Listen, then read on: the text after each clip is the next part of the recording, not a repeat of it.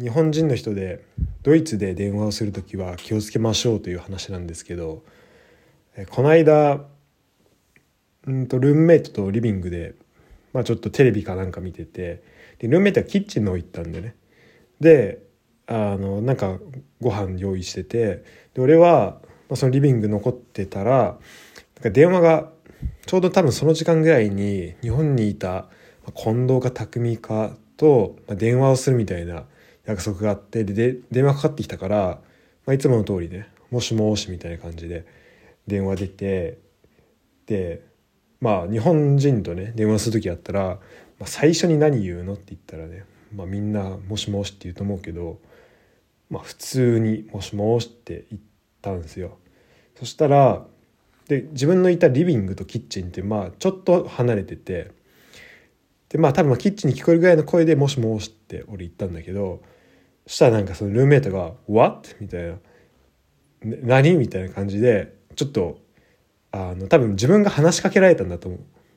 かけられたと思ったんだろうねそれなんか反応してきて「あごめんごめん今ちょっと電話あの今日本と電話してんだよね」みたいな感じであの言ったんだけどなんかルームメイトの反応がちょっと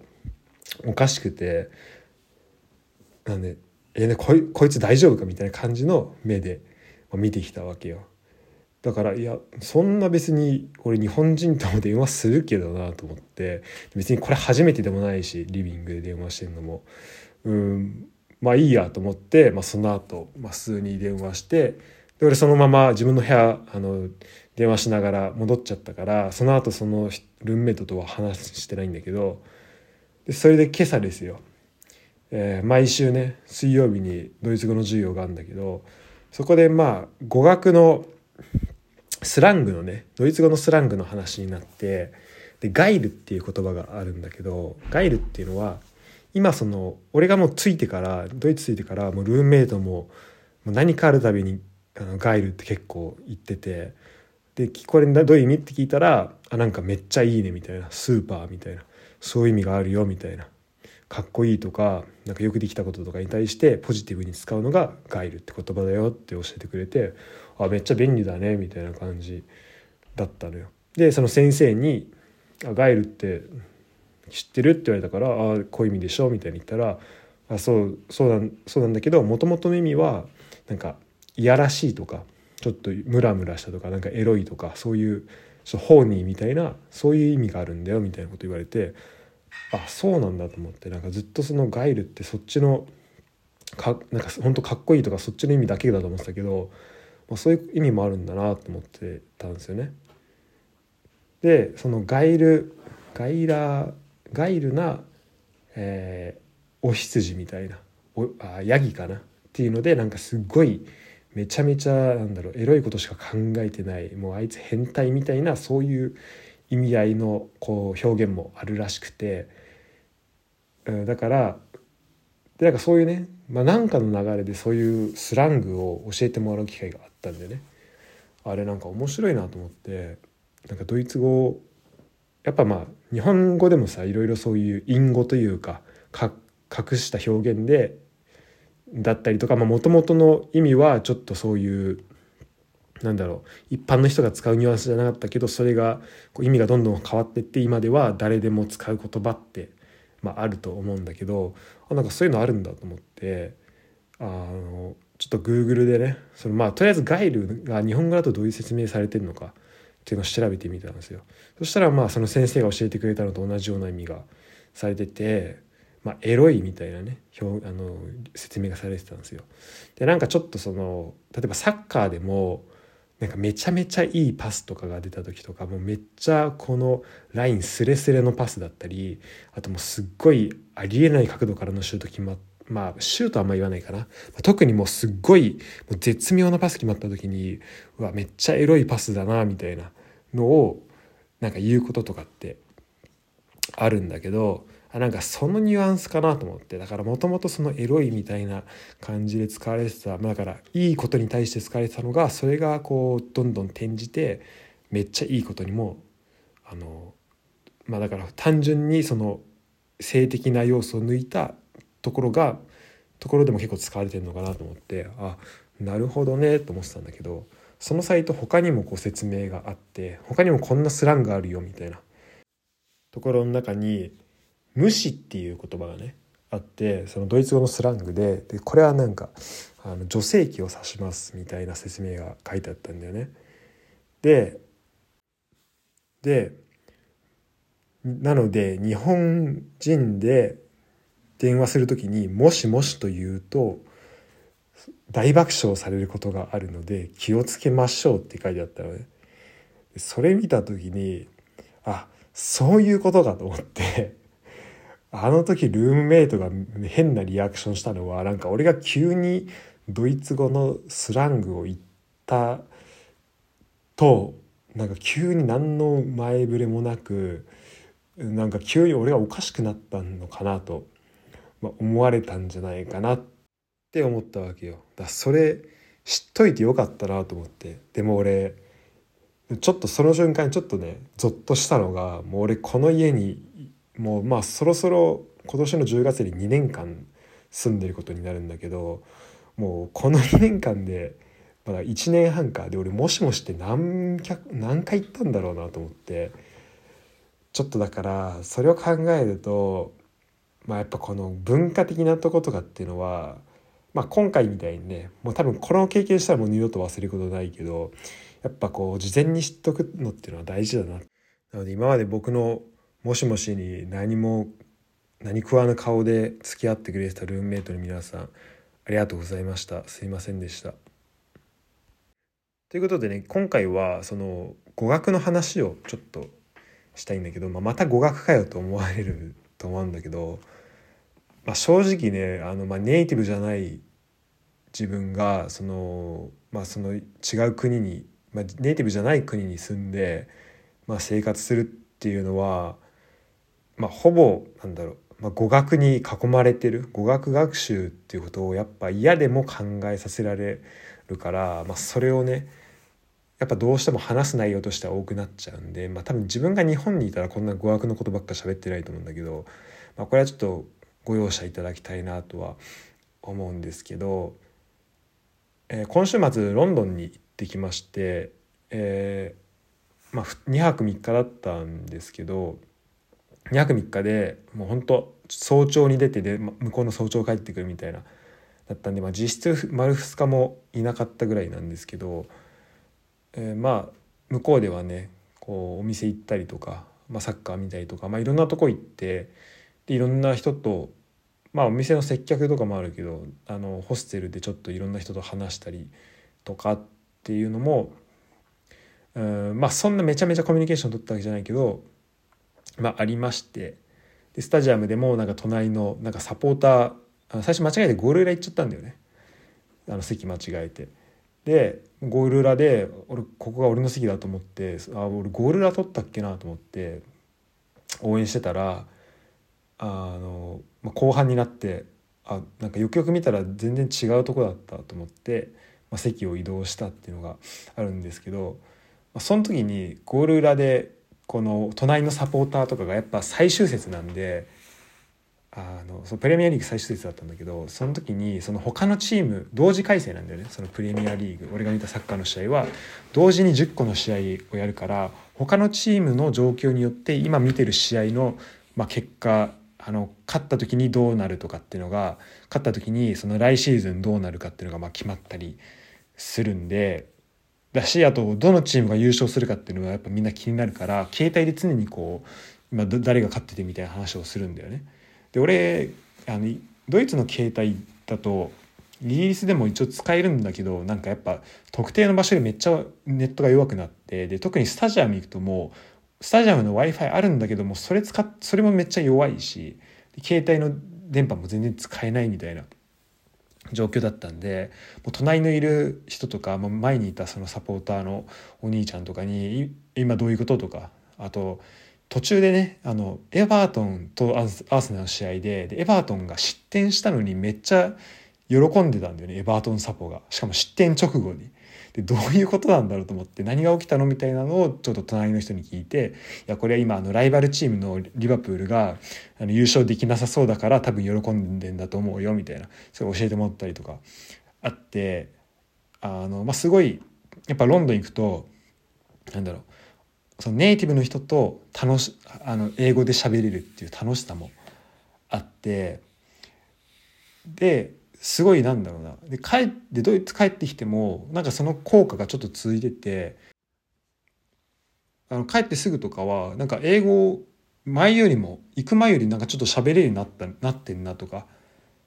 そういう感じなんだよね。でこれはなんかちょっと感覚としては俺、えっと、6歳ぐらいまでは、まあ、沼津にあの静岡の沼津に住んでたんだけどなんか記憶だとそのなんだろうななんか沼津弁みたいのがあるわけだよね。で小学校の時とかその小学校はまあ浦和に住んでたわけだけどその小学校の時は、えーまあ、浦和いる時はすぐに浦和の、まあ、言葉というか標準語になるけどちょっと沼津行くと沼津弁に戻るみたいなのがあるわけよ。で沼津行ってもまあ沼津着くとまあ大体1時間ぐらいでなんか沼津弁に戻ってで浦和に戻るとなんかまあ一瞬でその浦和の言葉に戻るみたいな。まあそんなね沼津の沼津弁と浦和なん浦和の言葉なんてそんなにはあのめっちゃなんだろう。まあ関西弁と標準語ほど変わるわけではないけど、まあ、そういう経験ってこの浦和なんだろうこの標準語圏外に住んでる人とかだったら、まあ、分かると思うんだけど、まあ、その感じね。なんかイギリスからイギリスの人とあの話英語話した時になんか自分がいつも使ってる英語よりもちょっとなんかランクアップした英語をなんかイギリスの人と喋ってると使えてるなっていう感覚というかまあ内容がランクアップしてるわけじゃないんだけどだから自分の考えとかをすごいこう安心して言えるなっていうのがあったんだよね。でその効果がドイツ帰ってしばらくもしてもあってちょっと自信になる状態で喋れると。でこれでもやっぱ面白いもんでこれってなんか2日ぐらいしか続かなくてだ今日とかちょっと英語で、あのまあ、ドイツの友達と喋ったけど、まあ、なんかそのイギリスいた時ほどの感じでちょっと喋れなかったりするんだよね。でまあこれはこれで面白いんだけどやっぱり語学を学ぶ時のなんかすごい大事な要素としてこのまあ一個あるのがその不安をね心理的安全性を確保すること不安を取り除くことっていうのがあってでこれはまあなんだろうなその、まあ、これすごい大事なこと語学学ぶ上で大事って言われてんだけどなんかそれをいろんな角度であの感じるんだよね。まあ、一個は先生が語学学校行ったとして先生がその生徒に安心して喋れる環境を作ってあげるってことも大事だっていうのはあるんだけどもう一個はその普通のそれ以外の学校っていう文脈じゃないところで語言語を学ぶ時になんかどういうふうにあのどうやって心理的な安全性を確保するかっていうのはすごい大事だなと思って一個は例えば習いたての時とかでそのネイティブと喋る時よりもそのインターナショナルの人、まあ、ここで言うインターナショナルっていうのはまあネイティブじゃない人と喋る時の方がとなんか安心して喋れるみたいなことってあるんだよね。それはなんかもうお互い結構もうミスがその文法的なミスとか間違いをするからなんだろう、まあ、そのミスは前提としてあってなんかネイティブと喋った時にそのネイティブがすごい完璧な例えばフランス語だったらフランス語喋ってるのを聞いてなんかそれに対して自分のフランス語があまりにもうまくいってなかったりなんか不完全だったりその流れを止めちゃってるなみたいな感覚っていうのがあってでこれはなんか日本人特有のものかなと思ってたけど結構まあどのいろんな人に聞いても結構それはやっぱあるみたいでやっぱそのインターナショナルの方がの人と喋る方がまあ喋りやすいよねみたいな瞬間もあるわけよね。であるんだけどそれは結構その習いたてとかその最初の方がそれに近いかなと思ってすごいまあ特にフランス語で喋る時とかだったらフランス語だけじゃなくて英語を入れる入れて喋るとかなんかその混ぜて喋るみたいな傾向もまあそのやっぱ最初の方に多いんだけど、うんと、特に、まあ、それがある程度ね喋れるようになった時にその時に感じるなんかその心理的安全性っていうのはその習いたての時に感じる安全性とまた違うわけなんだよね。っていうのはもっと自分の言った内容をちゃんと理解されてるのかを知りたいとかその向こうが言ったことをこっちがちゃんと理解できてるかっていうのを知りたい。最初の習いたての頃はもう自分の言いたいことっていうのがあった時にその衣がもうボロボロの状態で最終的に向こうに届くわけよ。だから言いたいことが100%あった時にもうなんだろうな。これ一応ね包み物まあプレゼントと考えてくれたらいいよね。そのあのもうちゃんとした日本語を喋る場合だったら自分の喋りたいことがあった時にそこにこう放送をしてでなんかクッション材をまあ場合によってはクッション材を入れたり場合によってはちょっと火薬を混ぜたりもするかもしれないけどそれを入れてでそこを上にさらにこうデコレートして相手に届けるわけよ。それも投げつけるんじゃなくてもう、まあ、ちゃんとしたプレゼントだとしたらもうちゃんとね相手にこう手渡しで両手で渡して丁寧に届けるっていうこうプロセスがあるんだけどそれをね最初の習いたてのフランス語でやろうとするしていた時はもう伝えたいことは同じで言いたいこともあの言いたいことっていうのは一緒なんだけど日本語と基本的には。でもそれをねもう放送包むものがない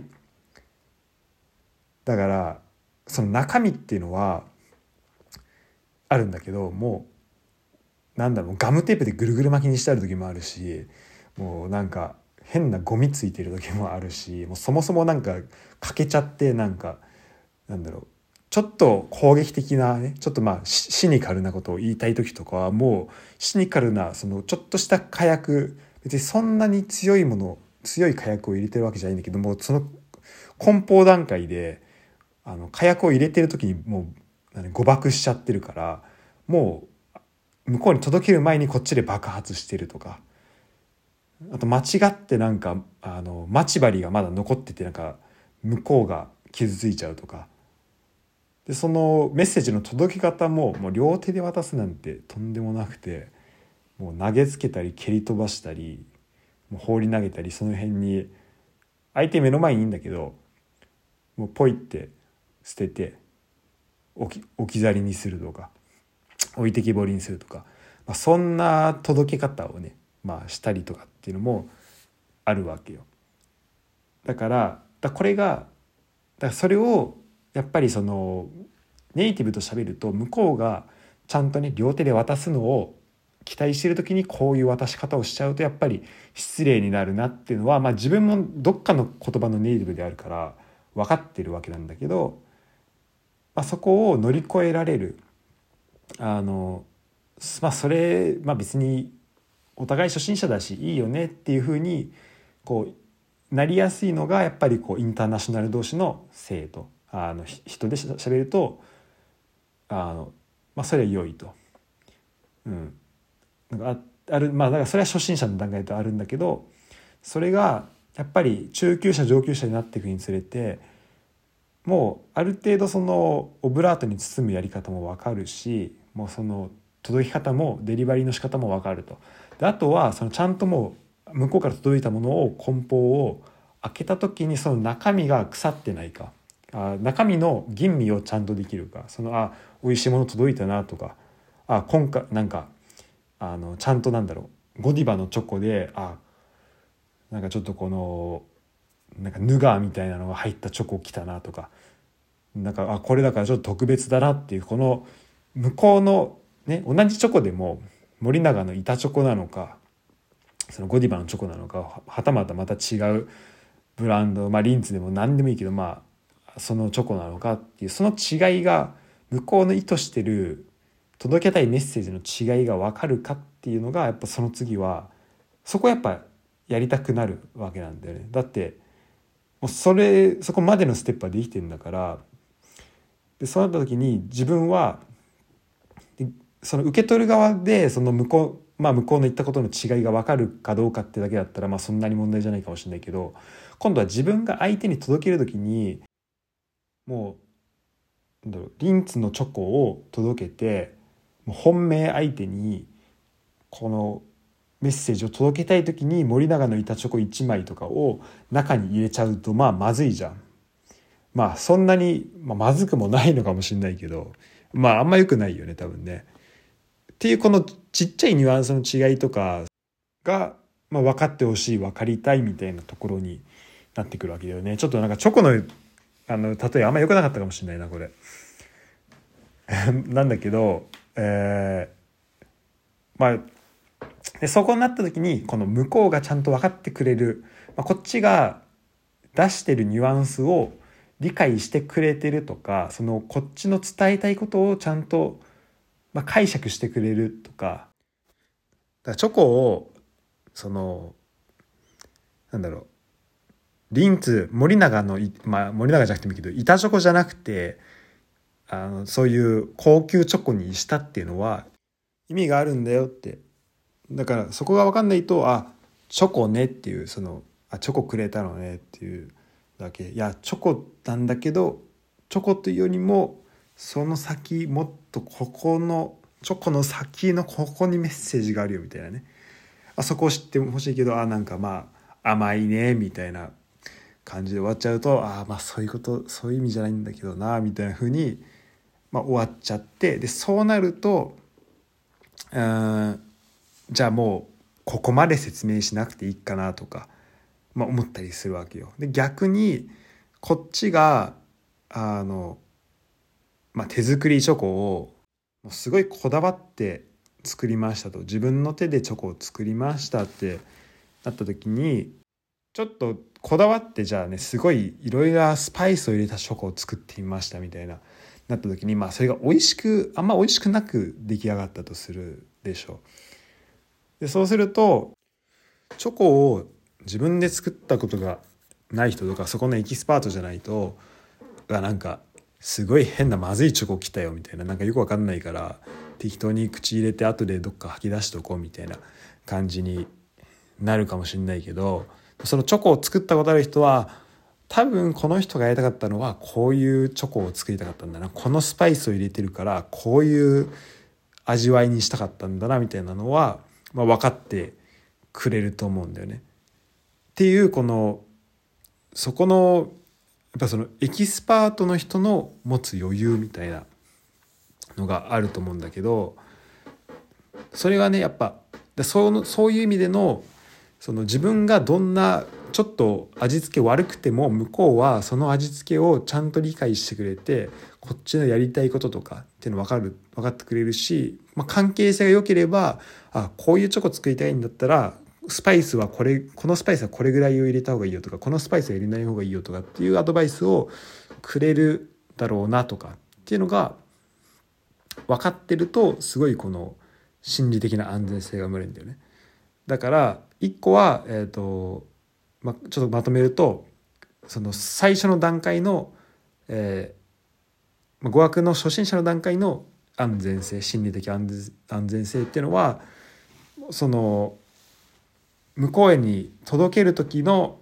その放送とか梱包とかが、まあ、不十分でもあのまあそれがしょうがないよねとか、まあ、別にこれから良くなるよねっていうその心理的安全性。でそれは外国人同士だと俺は結構うまくいくのかなっていうあのふうに思ってて、まあ、その向こうがプロフェッショナルとかあの先生とかじゃない限りはねその語学を教える先生とかじゃない限りは一般的にはその外国人同士のが通じるとあのよくいくと思ってて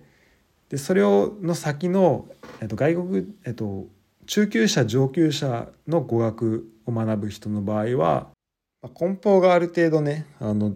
してることはちゃんとしてることは前提としてその中身を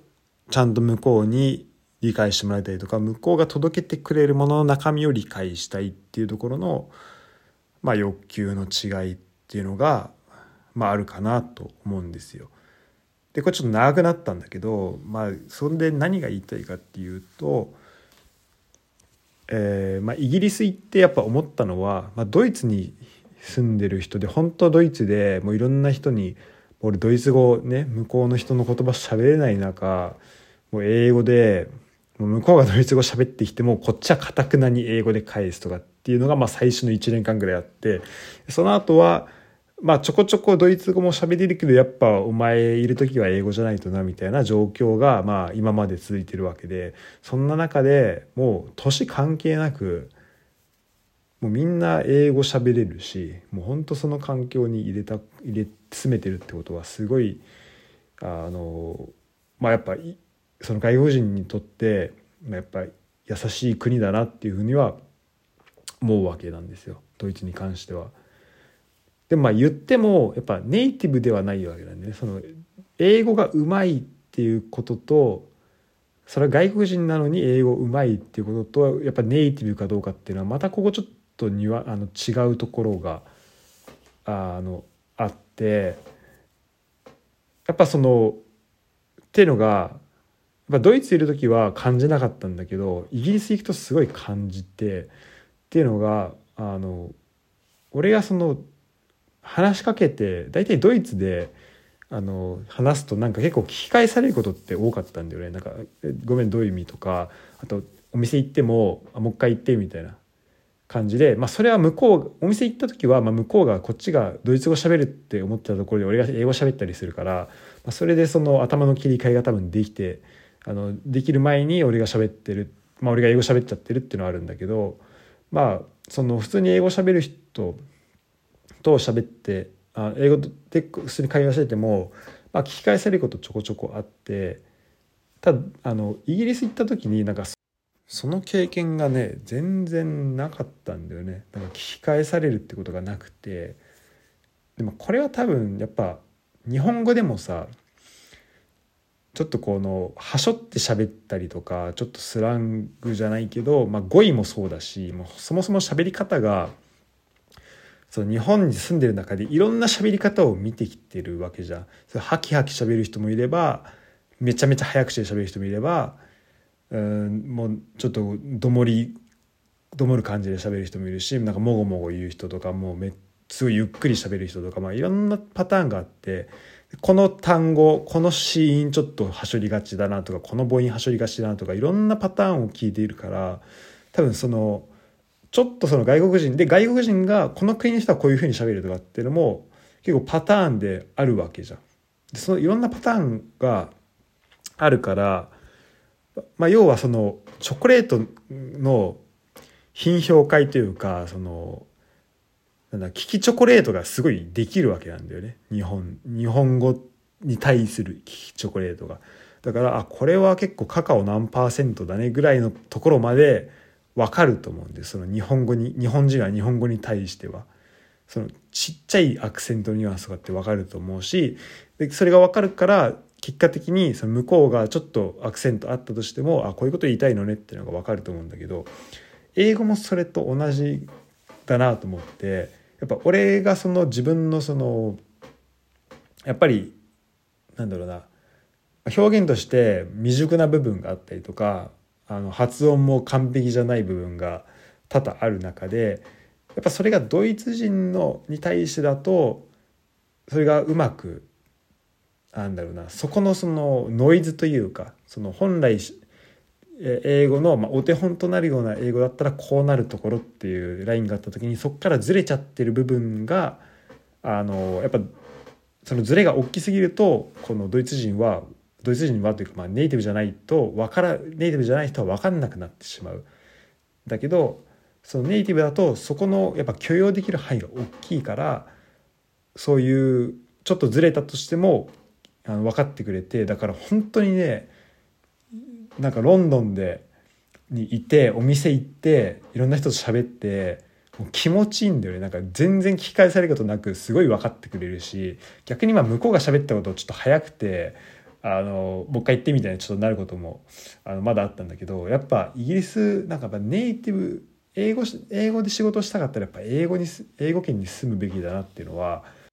あると思う。だからここにイギリスに1年あ1年間じゃなくても1ヶ月でもいたらすっごい英語上手くなるなっていうのは感じて帰ってきました。で不思議なことにやっぱこれ言うとだからじゃあねその自分がつまりドイツまあドイツで喋ってようがイギリスで喋ってようが自分のその喋ってる言葉英語っていうのは誤差を持ってるわけよ。誤差というかある程度のそのエラーというまあそのお手本に対するズレっていうのがあるわけだよね。じゃあそのズレをなくしていった方がいいんじゃないのってことになるわけ。そういう意味ではイギリスにいたらそのズレっていうのは吸収されちゃうわけだからそのネイティブによって。だから良くないじゃんって。その自分のズレっていうのを減らす自分のズレに気づくことができなくなるじゃんっていうのが、まあ、一個あると思うんだよねだからそのネイティブじゃない人と喋ることでそのネイティブじゃなくても分かるような英語を喋れるっていうのは、まあ、大事だよねっていうのはまあ一個あるあってでそれはまあ正しいとは思うんだけど、まあ、一個はそのじゃあお手本となる英語って何っていう話はまず一個。でも英語っていうのはもう個人的な意見だけどうんもうもはやなんかどの国の言葉っていうのは言えないと思うんで、ね、だから英語をよく示す時にまあよく使われるのは、まあ、日本だったらその英語っていうとねイギリスのあの言言葉って書くから、まあ、イギリス国旗書かれることあるけど、まあ、それがアメリカの国旗だったりオーストラリアだったりとかってあるけど、まあ、さらにねインドだったりシンガポールだったりそのイギリ英語をその公用語で使う言葉って国ってたくさんあってもうその場所によってもう文化その場所の国の文化によっても使う言葉とか表現とか全然変わっちゃうからもはやじゃあイギリスの英語を一番にすんのって。でも別にイギリス人ってじゃあ何人いんのって話でね。その全体の英語をしゃべる割合に比べて。じゃあアメリカだったら3億人4億人いるけどインドだったら10億人とかいるけどじゃあ何その他のその国以外で英語喋る人って何人いるのってなった時に、まあ、明らかにその数よりは多くなるわけだよね。だからまずは、まあ、一個としてはそのもうもはやその基準点というかそのお手本となる英語っていうのはもう設定できないところまで英語ってものは来ちゃったんじゃないかなっていうのは一個あるわけ。でこれが、えっと、お手本からのそのズレっていうのを減らすためにその、まあ、イギリス、まあ、そこを減らすんだったら、えー、イギリスよりもそのノンネイティブの人と、まあ、あの喋った方がその差っていうのがあの分かると。そこのそこがズレが大きくなった時にノンネイティブの人は分かんなくなるからそのノンネイティブの人と喋ることっていうのは大事っていうね、うん、ことに対するまあ、反論ではないけどね、まあ、それはそれで正しいから。でもまあ一個はそういうのがあるなと思うんでその考え方としてそもそもじゃあ基準って何なのっていうのを、まあ、言いたいわけ。でじゃあ基準を決めましてじゃあその自分の目標するとこと言葉を決めた時にあのじゃあイギリス英語を喋りたいなってなったら、まあ、もちろんそれはあのイギリス行った方がいいよね。当たり前だけど。だってお手本がそこにあるわけだからそこにそこに近づけるっていうのはたとえ自分が喋ったことがそのあのアクセントが多かったりその時点でねそのその時のじゃ自分が決めたモテあのお手本からずれていたとしても自分が発信する言葉にそのずれっていうのがあったとしても聞いていくとかそのちゃんとそのとこで進んでいけばそこの自分が聞いてるものと自分が喋ってるところのずれっていうのをに意識的になれればそこを学習していってそこがあのそこのズレが少なくなるように人間はなっていると、まあ、俺は信じているので、まあ、それがだから大丈夫だあのその、まあ、ネイティブのとこに行った方がいいっていうのがもう一つ。で最後にあのそのさっきの語学のそのに必要なことっていう一番大重要な要素っていう意味で言うとこれやっぱその語学の安全性みたいな心理的安全性っていうのがやっぱ最後にあるんじゃないかなと思うんだよね。でまあ俺が経験したことで言うとそのイギリス行ってもう自分が喋ったことがもう全部通じるみたいななんかすっごい気持ちいい状態になった時に気づいたんだけどその状態だとなんか普段言わないようなこととかもなんか表現とかもちょっと言ってみようってなるしなんか自分の表現する力がすごい伸びたなみたいな感覚になるんだよね不思議な感覚になってでもっとなんかその挑戦ができるその表現だったり、うん、っていうところでなんかもっとこういうことやってみようかなってちょっとクリエイティブになれたりとかするわけよ。であちょっとでそれでまあクリエイティブになりすぎて分かんなくなったらじゃあちょっとその分ちょっとちゃんとした表現に戻そうとかそういう、まあ、日本語でも日本語だったらなんだろうなこの冗談通じるかなぐらいみたいなそういう挑戦っていうのができるようになるわけよね言葉に余裕が出てくると。それはそれをその試行錯誤っていうのは間違いなく語学力っていうのも上げていくしうんそういう意味でまあ大事だなっていうふうに思うわけなんですよ。で僕がねこの大事だなっていう時はちょっとこのまとめ方が分かんなくなった時ねちょっと喋りすぎてあもうこれどこに着地点があったっけなみたいな時にこの大事だなっていうのをよく言うんであの気をつけて気をつけて聞いてもらえればなと思うんですけど今日はこんなところであの終わりにしようと思いますちょっと着地点が見つからなかったんですけど要は本当語学を学ぶ時は心理的安全では安全性大事ででさっきその初心者とそれ以降で分けたけどやっぱりで初心者の段階ってもう結構あっという間にね終わっちゃうから。でそっから先こっちが言ってることがどれぐらい伝わるかとか向こうが言ったことがどれぐらい分かるかっていうのがやっぱりすごい大事だし、まあ、ぶっちゃけて言っちゃえばその初心者の段階であの得れるあのでそこで必要な心理的安全性。つまり、えー、自分あと自分が言ったことがどれだけ間違っまあ、ちょっと変な言い方でもいいよねみたいなのっていうのは別になんだろうなその向こうがネイティブだろうがネイティブじゃなかろうがあんまり関係ないからね。あのネイティブじゃない時の方がそれより強く感じることがあるってだけであもういいやみたいなの。もなんかパーティーだみたいな。もうあの部屋汚ねえしそもそも。あのなんかまあお互い部屋汚い部屋には慣れてるでしょうみたいな。だからもうもう瓶もう酒ぶちまけてシャンパンぶちまけてもいいでしょみたいな状況になれるっていうのはあるんだけど別にそうじゃなくてももうありのままの自分のそのその時の語学力をさらけ出せるとかその表現出せるっていう力は別に相手がどんな人であれば本来変わんないからそれをそのマインドセットを持っていることの方がまあ一個大事で。でだからやっぱそこから先のその自分があの知っていることを相手に伝えたいとかあの自分の言いたいことをちゃんと伝えたい意味のニュアンスを知ってほしいみたいになった時はやっぱり最初はネイティブの人と喋るのがいいなっていうふうに思いました。なんでうんそういう意味で言うと今僕はドイツに住んでるんでやっぱドイツ語をちゃんとドイツ人相手にもっと練習しなきゃなと思うしえー、やっぱ英語って英語をもっとマスターしていくためにはやっぱり英語圏に住まなきゃいけないなっていうふうに思いました。で一個その柱ができるとそれはやっぱ英語圏どこでもいいと思うんだよね。アメリカでもイギリスでもオーストラリアでもインドでもいいかもしれないし。その一個柱ができればそこから違うところにあのその柱からなんだろう参照なんだろうリファレンスができるというか他の他の英語に対して。あこれは自分の知ってる自分の柱からこのドイツ語英語っていうのはドイツ英語っていうのはこれぐらいずれてるなとかっていうのが分かればそれはねあの違う国の喋り方とか違う国の人の考え方とかを知るっていう意味でも役に立つなっていうふうに思います。ということで最後なんだろうな、まあ、語学の話でまた40分くらい喋っちゃって、え、最初の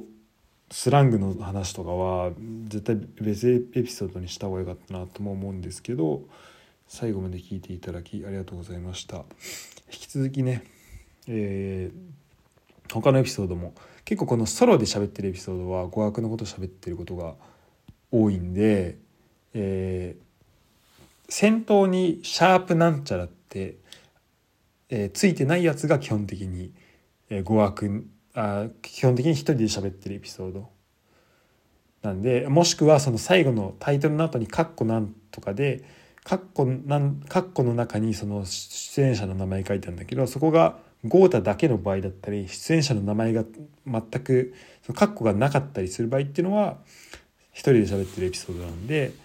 えー、その語学に自分がね今まで僕が今までどんなことを語学に対して言ってきた言ってきたかっていうのがちょっと気になるっていう方はそのエピソードを見てもらえるといいのかなっていうふうに、え思います。他にもねあの匠と出演した回最近だと6か7とかだと語学の話をしてたりとかちょこちょこそのでホームページ見てもらうとそのジャンル別にあの出演者をちょっとわあのこっちで勝手にね割り振らせてもらったんだけどその中で、まあ、インターナショナルな人フランスだったり、えー、どこだっけドイツだったりっ